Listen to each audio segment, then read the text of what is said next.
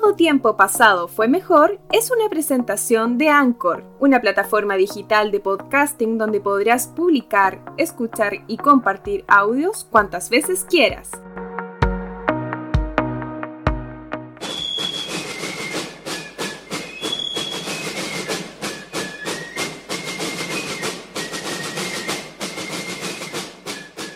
¿Qué tal a todos? ¿Cómo están? Les habla el emisor Mauricio Monsalve y les damos la bienvenida al segundo capítulo de la tercera temporada de Todo Tiempo Pasado Fue Mejor, donde ya en el primer capítulo comenzamos a recordar, ¿cierto? Y a develar algunos misterios acerca de Arturo Prat. Y para este segundo capítulo vas a escuchar la segunda parte en la cual seguimos conversando junto a Nelson Rosas. Eh, acerca de este personaje un poco misterioso, ¿cierto? Este buen padre, este espía en Argentina y Uruguay.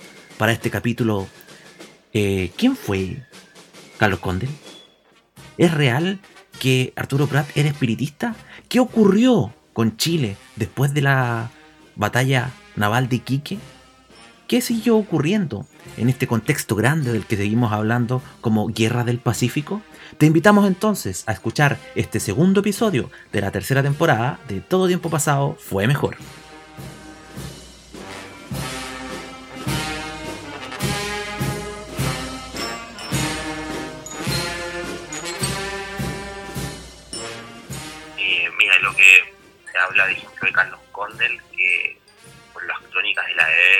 Todo, era alguien que no era un buen soldado y no era muy disciplinado, de hecho...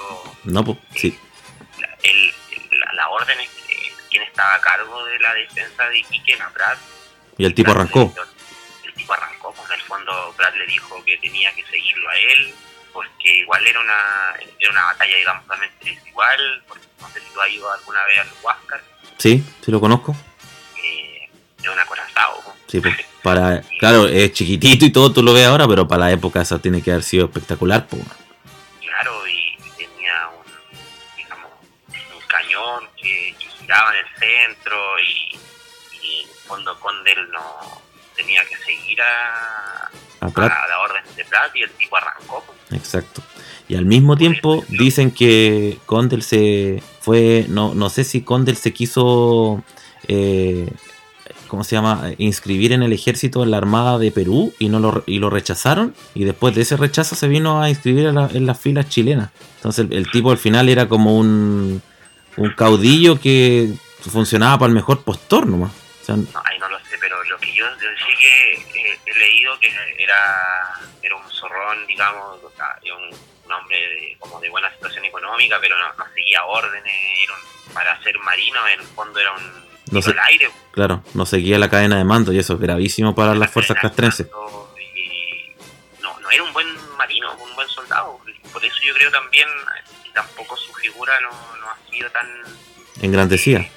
engrandecida porque en el fondo la gente dice, hoy celebramos la, derrota y bla, bla, bla, pero... Esa derrota tuvo un efecto tremendo en el pueblo chileno, como dices tú, el patriotismo. Claro, claro. Y, y también porque, o sea, o sea el otro no lo siguió, o sea, la, la victoria se dice que, conocía bien la, eh, la costa y que era un lugar que podía, que fue como en el fondo una trampa, pero hay otros que dicen que en el fondo fue suerte nomás, que fue culpa del, de la independencia. De la independencia que lo siguió y nada más, no, fue algo... De Guillermo Moore. Una casualidad, una, una casualidad.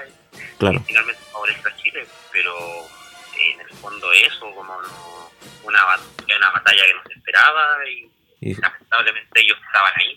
Sí, y, por, por, por suerte de Chile, digamos que los dos hechos no, nos favorecieron en definitiva. Capturar a la independencia y eh, generar, digamos, este efecto de patriotismo eh, en el pueblo chileno que significó, ¿cierto?, la unión y el aumento de, las eh, de en las filas, digamos, del ejército, ¿cierto? Para ir a combatir, digamos, lo que pronto se iba a conocer como la, eh, la campaña terrestre, ¿cierto? Que parte con, la, con, con, esta negociación de la prenda o de la batalla de Tarapacá, que le llaman, en este, en este avance.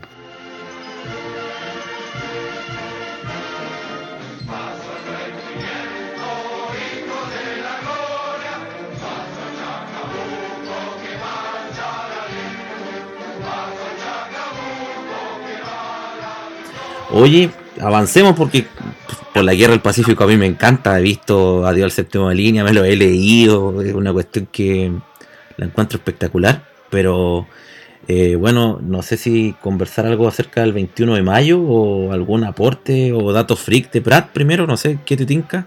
hemos hablado harto, hemos dado harto datos freak de, Pratt, pero eh, yo resaltaría eso, que fue la, primer gran héroe chileno en forma unánime, reconocido, eh, fue el que contribuyó, digamos, al espíritu de, de nación, de, que contribuyó a que en el fondo esta guerra se hiciera popular en, y la guerra del Pacífico es totalmente clave en la historia de Chile. eh, chilena porque como configuró la configuró lo económico, lo social, Lo geopolítico, todo. geopolítico, Sí. o sea, del país que era pequeñito, creció, eh, eh, empezó a transformarse, explotando salitre, Claro. y eso como muy importante. Bueno, y, y, y Pratt también contribuyó de antes, siendo, como dijimos, espía en Argentina. Claro, eso no tampoco se conoce mucho, como que uno habla del combate, pero el comienzo de la guerra también, pues, el 29 de mayo de 1819 fue el comienzo de esta, de esta, de esta campaña. Eh, y otro dato, no sé, Arturo, Arturo Fernández Vial, ¿te ¿suena? Sí, sí. eh, Arturo Fernández Vial eh, fue un soldado, no sé, que cuando los peruanos pensaron que Chile se habían derrotado, él puso una bandera, digamos, eh, hizo la bandera y, y alguien, ahí viene el nombre del club. El día del combate naval de Iquique, ese marino colocó una bandera blanca arriba. Claro, no sé cómo fue, pero hizo un acto patriota y ahí viene el nombre del club de Arturo Fernández Vial. Sí, pues el tipo lo tomaron preso y todo, pero salió vivo del combate naval de Iquique y eh, a posteriori, digamos, eh, se fundó, digamos, a partir de ahí. Pero eh, sí, efectivamente, ese, esa historia nace ese día, el 21 de mayo de 1879. Sí, sí, eso es, eso es cierto, yo también lo he leído. Pero efectivamente la, eh, eh, la historia, digamos, ahí tiene algunos otros detalles que quizás estamos olvidando en este momento por la, la ligereza, digamos, de, de la memoria, pero en definitiva sí, el club Arturo Fernández Vial nace de ahí. Sí, pues ese es como el origen del nombre de, este, este marino. Me gustaba siempre, por ejemplo, resaltar más los, los procesos. No sé, como una idea más adelante para la figura de, Diego Portales, porque siempre hablan que la independencia, pero el que fundó Chile fue este otro señor. Eh, como el- pre- prefiero hablar como de los procesos. Ujú. Pero ese sería como el dato freak del 21 de mayo, al comienzo de esta guerra y qué pasó después. Eso sería bueno seguir conversando. ¿Qué pasó después? Chuta, Chile, aparte de que perdimos, digamos, a, a Prat, Chile comenzó la casa del Huáscar, ¿cierto? Y a posteriori de eso inició, se dio inicio, digamos, a la, a la campaña terrestre.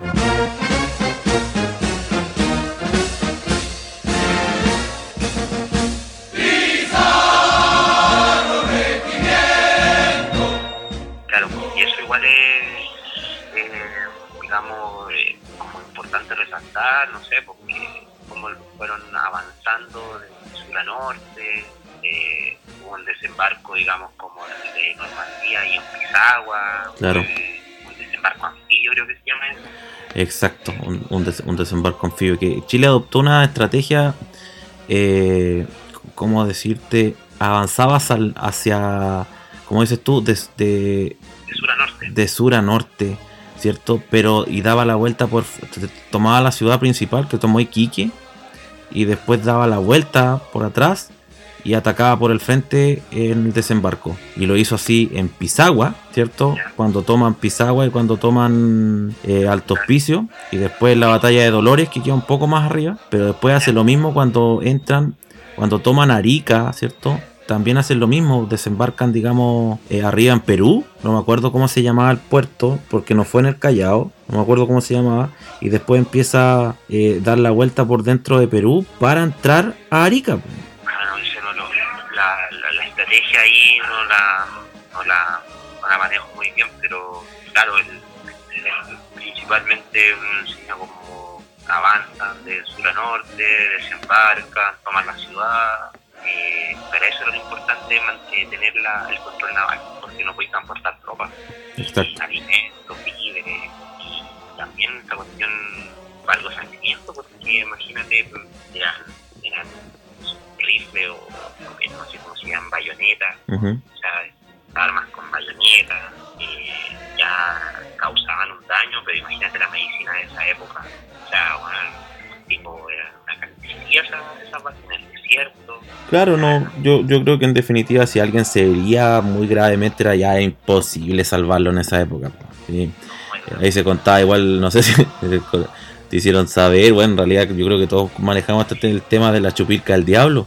que todos dicen que los chilenos tomaban aguardiente con pólvora y hoy día los científicos y muchas personas historiadores dicen que eso tiene que haber sido un mito o tiene que haber sido otra cosa porque eh, la pólvora con el aguardiente van, matarían a la gente porque hubiésemos perdido la mitad de las tropas si hubiese sido verdad. Es lo que se dice. Algo, algo, algo, algo, tendría que haber tenido esa famosa chupirca porque no... Algo en el estado que estaban estos tipos a la guerra, eh, pero la gente se vuelve, vuelve, vuelve loca, pues una cuestión que hablan que las batallas en el fondo lo que más hay olor es olor a carne.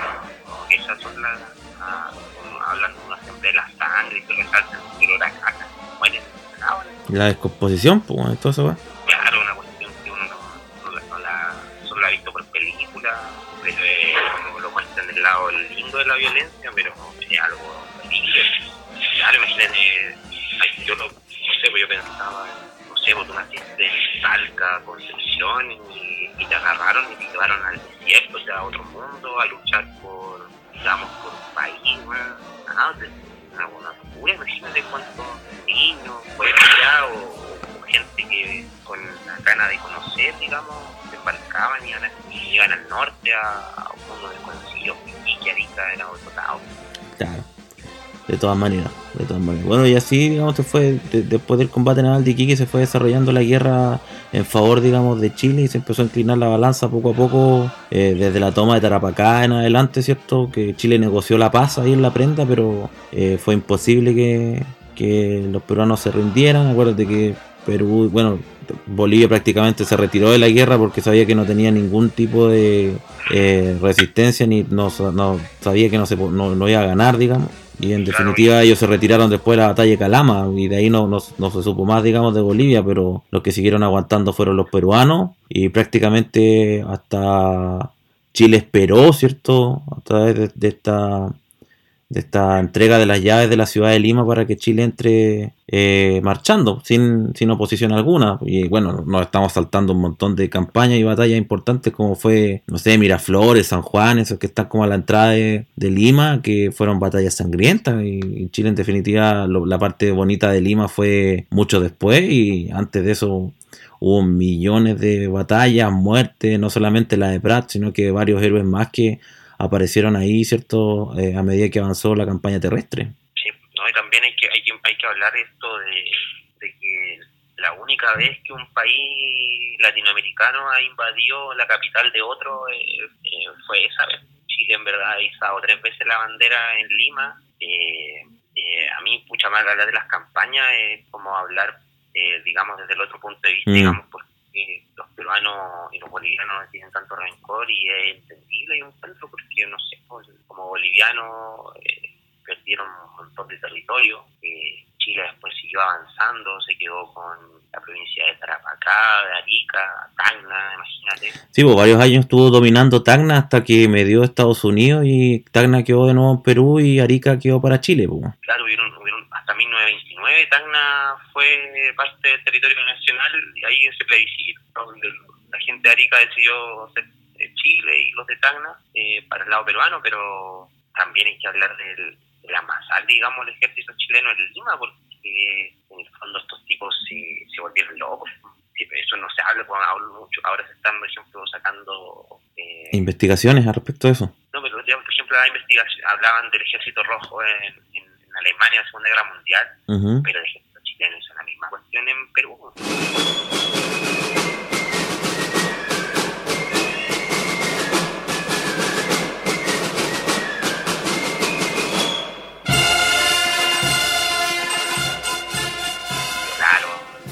quemaron, mataron. Robaron. ¿Cómo, ¿Cómo controlas a, esa, a esas bestias? Porque venían años peleando. Claro, y no, claro, pues no, hay crónicas de eso, de que en el fondo los mismos soldados de la desobediencia a, los, altos mandos porque eran estaban desatados. Y, y esto también como Pratt eh, ayudó a, configurar el, Estado-Nación chileno, eh, la campaña, digamos, de la sierra también, la resistencia peruana también es parte de su, es parte de su, Estado-Nación, pues ahí vienen sus mitos de ellos, de la resistencia, porque en el fondo los chilenos se fueron a meter a la sierra, donde no tenían nada que hacer, la batalla de la Concepción y todo eso. con, con, con, el, con el objetivo, los chilenos fueron hasta allá con el objetivo de de poder capturar y matar a Cáceres, porque era como el que estaba organizando cierto estas guerrillas y sabían que si Chile soltaba, digamos, eh, Lima, podrían lógicamente volver a reorganizarse y que la guerra no termine. Claro, y, ahí, digamos... ahí dio inicio la campaña de la sierra, digamos, bueno, la tercera campaña, la tercera etapa de la guerra del Pacífico. Claro, y, bueno, y a, los peruanos, claro, la, la guerra ellos lo hacen directamente, porque el ejército de imagínate que la, el ejército peruano llega hasta Santiago y viola y saquea, imagínate esa cuestión, ellos todavía la tienen, la tienen presente y algo que nosotros, para nosotros es ajeno, pues sí, los chilenos hasta allá y no se portaron para nada bien, para nada bien los soldados, digamos, una guerra, pues no, justifica nada. Es que en una guerra es tan difícil mantener claro. y aparte de eso todos los robos que hubo todos los eh, los saqueos las quemas claro imagínate Lima fue era, un, era una capital una capital de la eh, del virreinato del Perú durante años, una, una ciudad próspera. Con, yo no sé, la otra vez leía, ya que no sé, creo que, no sé, unos libros de, los libros más importantes que están en la biblioteca de Santiago, en qué biblioteca y esculturas, venían directamente de Perú. Onda, no sé, creo que eran unos leones que están en no sé en qué edificio público. Ah, la, sí, lo que pasa es que en la guerra, la batalla de la, en la batalla de la Concepción, habían en la plaza habían cinco leones, uno en cada esquina y uno estaba en el centro. Ahí están los cinco. Entonces Chile, pues. Chile los, requisó, se los trajo. Están dos puestos en la base naval de Talcahuano, dos, dos en Valparaíso y uno en Viña del Mar. Claro, lo mismo que han pedido que devuelvan el Huáscar y todo eso, pero no sé, pues no siempre habla de las campañas, pero también las consecuencias, digamos. Igual es, es como ponerse en el lugar del otro y por qué Perú y Bolivia le tienen tanto rencor, digamos, a Chile y, es por eso en el fondo igual como los soldados robaron, saquearon, mataron y una guerra, porque eso es lamentablemente... Sí, en una guerra es difícil establecer límites, hay cosas que siempre se te van a escapar. Sí, por supuesto.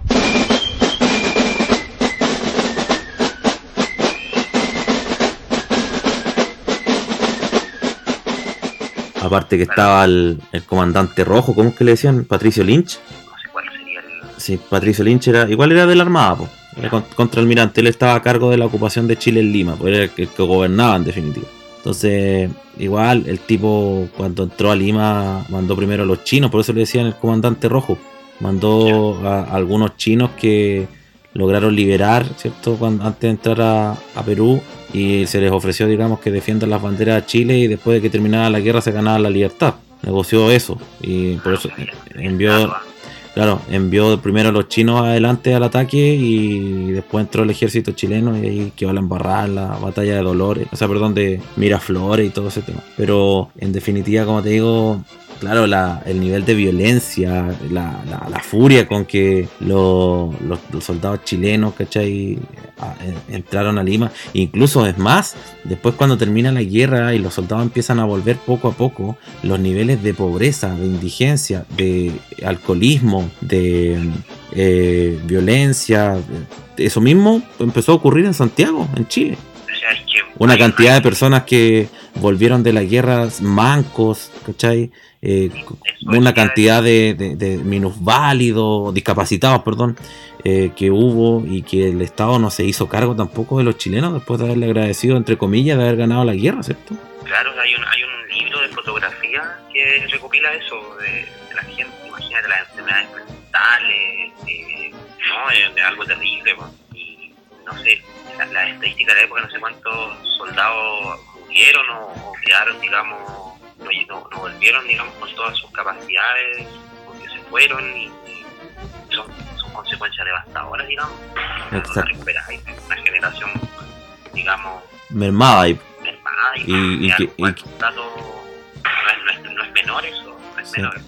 Y lo más probable es que los hijos de esa generación igual iban a traer, eh, iban a estar con problemas, pues. O ¿Cuánto? después de la, que después de la guerra del Pacífico, el ejército chileno se metió acá a la Araucanía y después la, la historia de ellos, eh, claro, una, fueron más tarde y más tarde después de eso, que el ejército chileno ahí, eh, ahí creció el ejército chileno en la guerra del Pacífico, y después de eso fue una potencia, como decías una potencia naval, digamos, en el Pacífico. Exacto, si Estados Unidos nos tenía miedo. Claro, porque con la potencia de que, que adquirimos, digamos, en el norte del salitre, Chuta, Chile avanzó en obras públicas, Balmaceda le dio por empezar a hacer millones de cosas, ¿cierto? Entre ellas el registro civil, tengo entendido. Entonces Chile ahí como que pega el avance rápido en comparación a su a, a, los demás habitantes del barrio. Lo que hablaban antes por los procesos, las, consecuencias de esto fue, fueron, no sé, pues geopolítica, económica, y el sueldo de Chile pasó a ser el, el, el oro blanco de esa época, y fue el sueldo de Chile hasta, hasta el cobre, hasta que comenzó el cobre, y, y las fronteras crecieron, digamos, y, y, también, como decías tú, por lo, una generación de soldados que también después quedaron desprotegidos por el Estado, y comienza todo este el esplendor sanitero, la inmigración de, de sur a norte, digamos, a, a, a esta oficina, cambió todo, como que ese, digamos, un proceso histórico que como que se aceleró, digamos, como que comenzó una, cambió como de un país totalmente de agricultor a, una a una clase obrera incipiente que viene después ya los movimientos sociales, pero está todo conectado. Claro. Si no hubiera existido esta guerra del Pacífico, ¿no? Esta, y también esta guerra del Salitre, que está mal dicho guerra del Pacífico en el porque fue una guerra que duró un par de meses era la campaña del Pacífico y después ya algo terrestre, ¿no? Claro. No sé, exactamente ahí coincido contigo, es la guerra del salitre, la guerra del guano, como le llaman los bolivianos.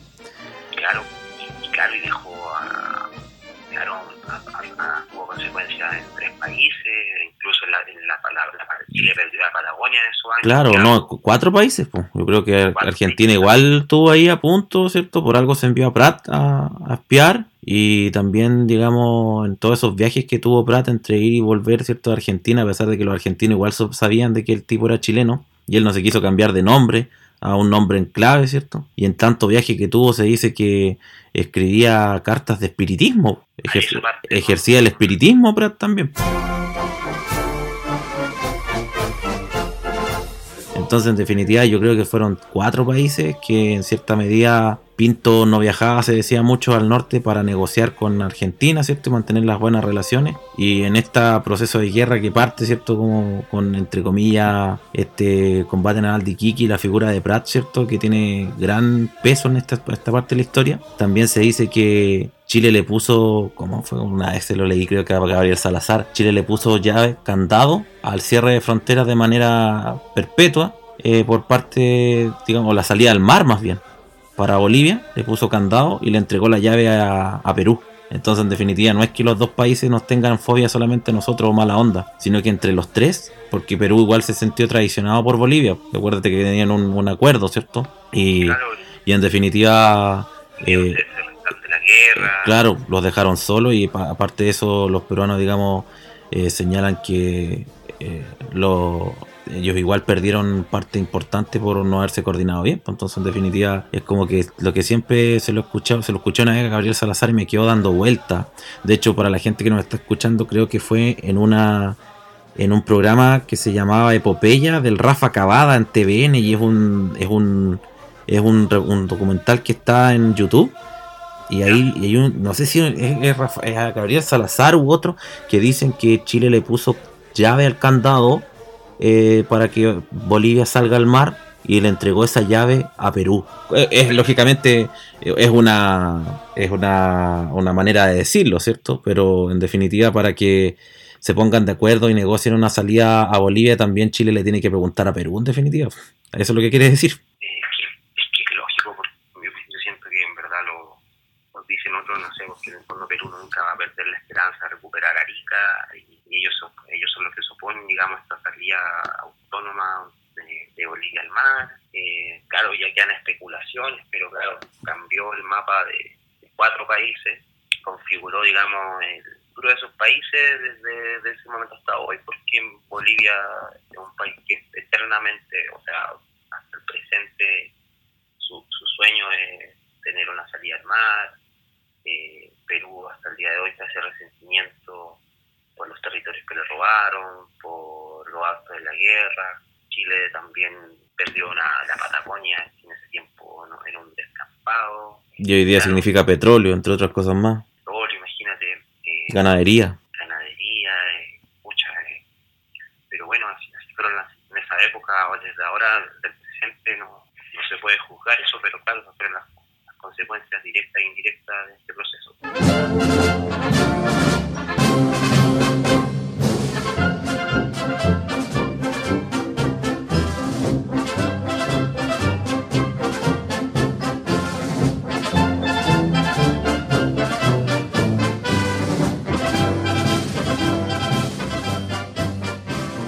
Podríamos juntarnos a conversar otro día de, bueno, no para los que nos escuchan estamos grabando por celular por el tema de la contingencia que tenemos. Lógicamente no, podemos juntarnos a, conversar, pero podríamos conversar otro día de, este tema de la, del cambio del mapa con Argentina y el conflicto del Beagle, quizás para más adelante o en otra temporada. Podría ser, podría ser, yo creo que hay mucho tema que se puede tratar. Ya, bueno Nelson, te agradecemos, la convenza da para rato, pero eh, vamos por honor al tiempo, digamos, también a, seguir nuestras cosas en el diario vivir. Eh, todo tiempo pasado fue mejor, compadre. Eh, algo que, que, pienses, digamos, que del tiempo anterior hace falta en los días de hoy. Algo que traerías tú del pasado ahora. Mira, yo, yo soy bastante, mi, mi visión, yo siempre, pienso que el tiempo, todo tiempo que viene va a ser mejor. Como que no me gusta caer en la melancolía pero a mí, por ejemplo, lo que lo que, lo que me siempre quizá idealizado del pasado que me gustaría tener hasta ahora es eso que hablan de como de los tratos, digamos, como de la palabra enseñada de la gente parece que era más íntegra, como que eso es imagen que no sé si idealizada del pasado. Ya. Eh, eh, que ante la, ante la palabra valía una cuestión así que te... Claro, como esa integridad. O sea, igual yo trato de, de pensar como de vida siempre pienso que lo, que lo que viene va a ser mejor, como que me gusta pensar así. pero claro, yo siento eso, como que esos valores que existían antes se han perdido, como que ahora es como todo tan chusto, todo tan rápido. Pero claro, eh, estamos en constante cambio. Ya, me queda claro. Oye, ¿y algo que eliminarías de hoy? A ver, a ver, Yo creo que hay harto. Hay harto que eliminar. Eh, pregunta y no pensé tanto lo que eliminaría de hoy. A ver, ¿qué eliminaría yo del sentido como esta corrupción o esta, no sé, siento que ante la gente pienso que eran, mucho más, no sé si solidaria en la palabra, pero como pensaban, siento que era como una sociedad quizá que tenía como dos valores, porque ahora eso está, está extinguido, porque ahora no hay un, no hay un eh, de comunidad. De comunidad.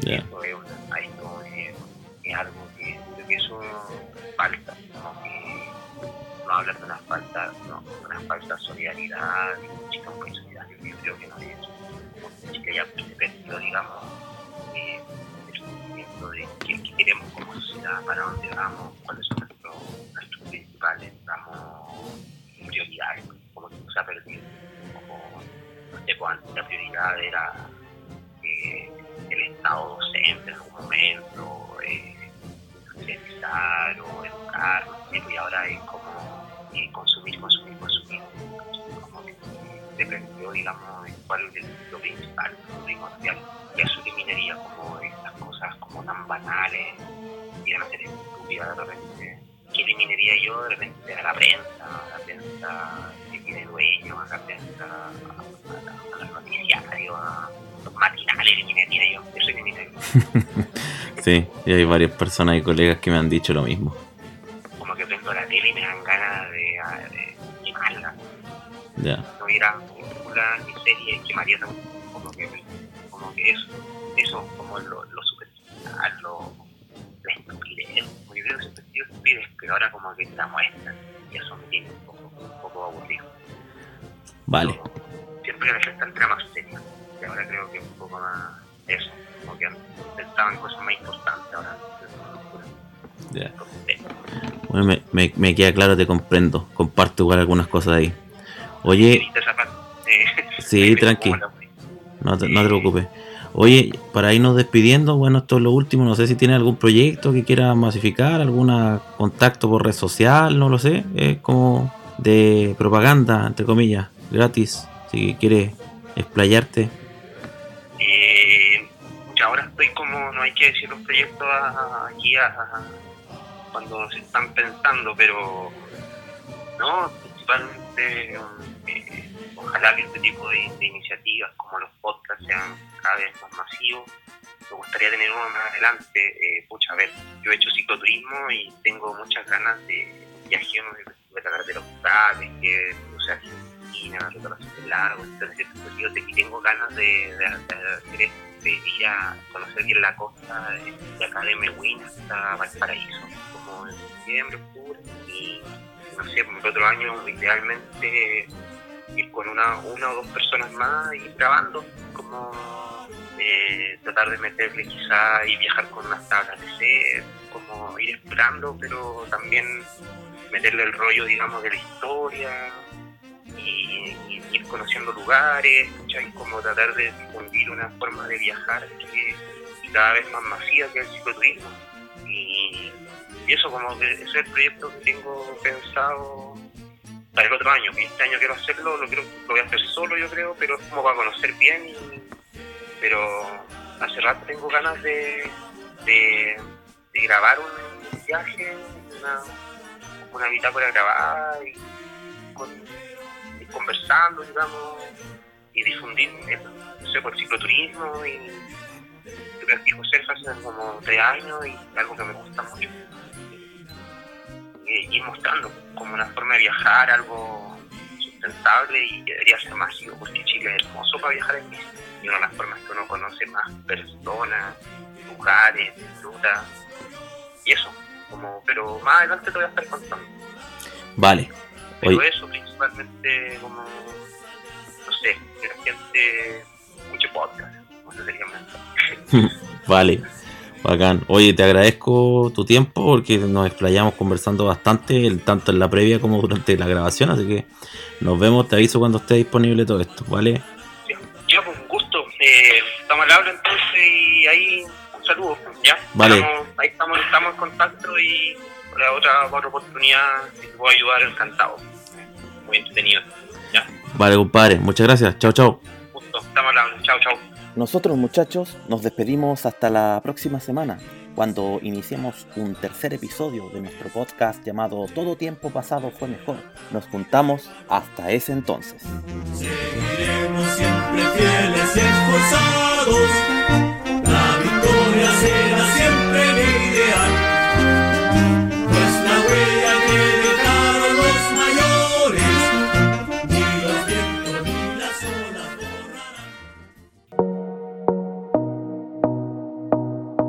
Todo tiempo pasado fue mejor fue una presentación de Anchor, una plataforma digital de podcasting donde podrás publicar, escuchar y compartir audios cuantas veces quieras.